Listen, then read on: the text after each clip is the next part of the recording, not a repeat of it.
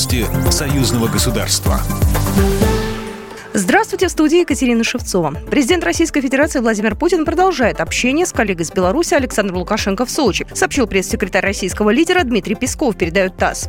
Также он заявил, что не знает мнения президента Российской Федерации о высказывании Лукашенко об уезжающих от мобилизации россиянах. Напомним, в открытой части беседы Путин и Лукашенко в Сочи белорусский лидер сказал про уезжающих от мобилизации россиянах «пусть бегут», а также призвал принять решение, что с ними делать, когда эти люди приедут обратно.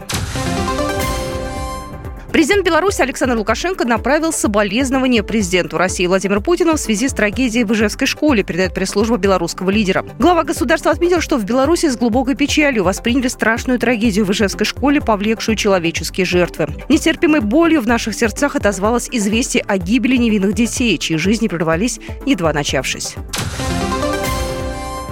Заседание группы высокого уровня Совета министров Союзного государства России и Беларуси прошло в режиме видеоконференции, сообщает пресс-служба правительства России. В нем приняли участие заместитель председателя правительства России Алексей Верчук совместно с чрезвычайным и полномочным послом Республики Беларусь в Российской Федерации с полномочиями заместителя премьер-министра Республики Беларусь Дмитрием Крутым. Сопредседатели группы высокого уровня рассмотрели ход совместной работы, направленной на укрепление торгово-экономического сотрудничества Беларуси, а также на вопросы наращивания обеспечения признания на территории Республики Беларусь протоколов испытаний, выданных российскими испытательными лабораториями на листовое стекло российского происхождения. Для создания общего правового пространства в союзном государстве подчеркнута необходимость обеспечения взаимного признания электронных цифровых подписей. В ходе дискуссии было предложено рассмотреть создание межгосударственного удостоверяющего центра союзного государства.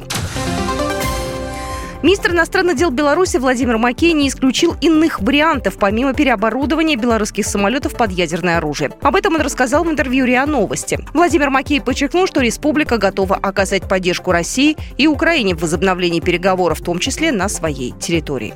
Случилась встреча в Стамбуле, но после этого процесс застопорился. Не без подсказки со стороны американских и европейских партнеров, потому что никто не хочет возрождения России в качестве державы, которая играла бы надлежащую ей роль в мире.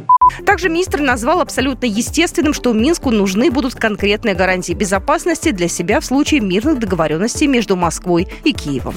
Программа произведена по заказу телерадиовещательной организации Союзного государства. По вопросу размещения рекламы на телеканале «Белрос» звоните по телефону в России 495 637 65 22. В Беларуси плюс 375 44 759 37 76.